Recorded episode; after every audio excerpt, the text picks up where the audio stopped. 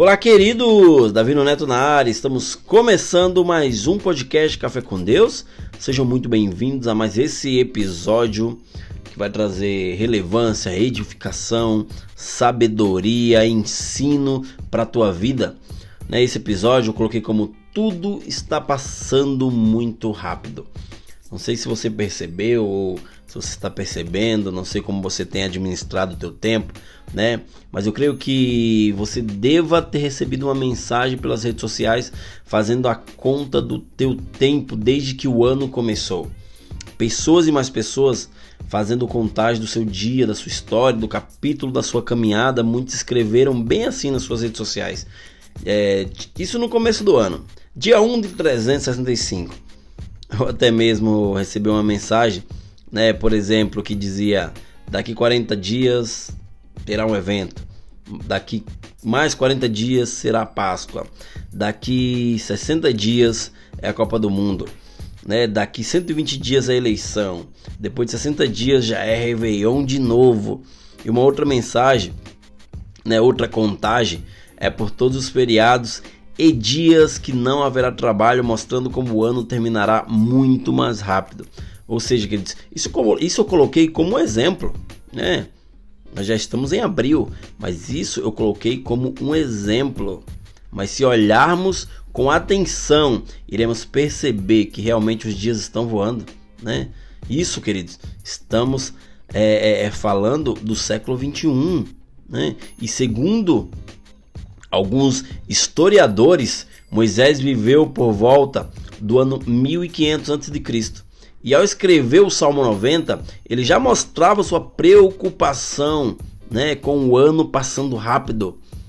Nesse e em outros textos bíblicos, querida, a preocupação com o tempo não se faz pela contagem de quantas vezes o sol vai dormir e renascer depois de uma noite, mas como deve nos ser útil para o que necessitamos realizar. Ou seja, nós precisamos preocupar sim com o tempo, mas com aquelas atividades que eu e você precisamos fazer no nosso dia. Nós precisamos nos alinhar, nós precisamos administrar cada minuto, cada segundo que Deus tem nos dado.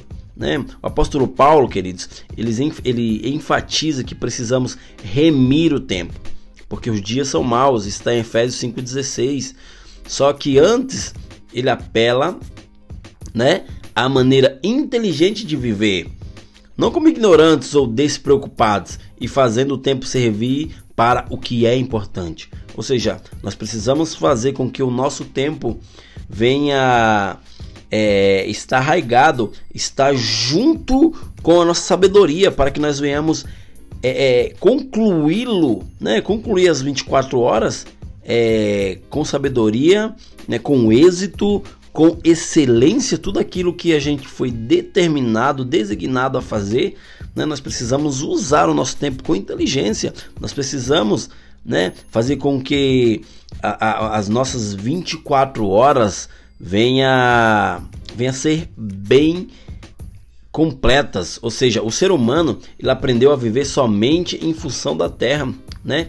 De tal forma, queridos, que não consegue pensar na eternidade. Ou seja, muitos estão pensando no hoje, muitos estão pensando no agora e não conseguem olhar para a eternidade. Se Deus te deu 24 horas, é para que você venha saber realinhar, redistribuir aquilo para que você também venha enxergar uma eternidade. Por isso, queridos, não esqueçamos que a vida, a exceção de alguns poucos privilegiados que vivem um pouco mais com saúde, a vida humana, queridos, é no máximo 80 anos. Não se esqueça disso. E o que passar disso, como disse Moisés no Salmo 90, é canseiro e enfado, né? Em Salmos 90, 10 diz assim, ó: A duração da nossa vida humana é de 70 anos. E se alguns, pela sua robustez, chega a 80 anos, o melhor deles, né, é canseira e enfado, pois passa rapidamente e nós voamos. Ou seja, né, Moisés já estava preocupado com os seus dias, preocupado com o que iria acontecer na sua caminhada. E eu falo para vocês, queridos, cuide para não deixar que as coisas importantes se tornem urgentes. Tem muita coisa importante na tua vida que está se tornando urgente, está ficando muito urgente. Porém, você não está sabendo organizar o teu dia, organizar o teu tempo. Quando se tem que cuidar das coisas com urgência, querido, corre-se o risco de perder algo, né? De esquecer detalhes, de decidir de maneira equivocada, de maneira errada. Porém, precisamos saber lidar com tudo, tratando como importante, né? Tudo aquilo que precisamos fazer. Você precisa ter uma agenda, você precisa realinhar, você precisa é, anotar tudo certinho, tudo que você precisa fazer para que não caia no perigo do tempo da urgência. Né? Muitas pessoas estão é, se desenvolvendo de uma forma rápida, mas tem outras pessoas que estão não se desenvolvendo, mas estão perdendo cada minuto, cada segundo da sua vida, né? Por não saber administrar, né? Eles ne negligenciam o seu tempo, né? Eles simplesmente abortam aquilo que Deus colocou dentro deles. Deus, que eles criou o dia com 24 horas, né?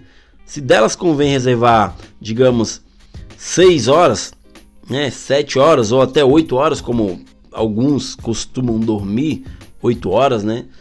Para que venha ficar bem saudável, né? Ou seja, nas próximas horas, né, no, no, nas horas restantes que você terá tempo tipo suficiente para sua alimentação, para o seu descanso e trabalho, né? Seja um bom mordomo do uso do teu tempo. É isso que eu te falo, né? Não, não sei quantos aqui dorme 8 horas. Eu não durmo 8 horas, porque eu preciso eu preciso fluir, eu preciso é, é, é saber lidar com o tempo, porque se eu dormir 8 horas, cara, eu só vou ter 16 horas restante, para mim é muito pouco, porém eu preciso eu, eu, eu preciso, né, eu, Davi Neto, eu, eu faço com que eu durma menos e produza mais, né? Porque se eu dormir mais e produzir menos, cara, para mim foi um tempo perdido.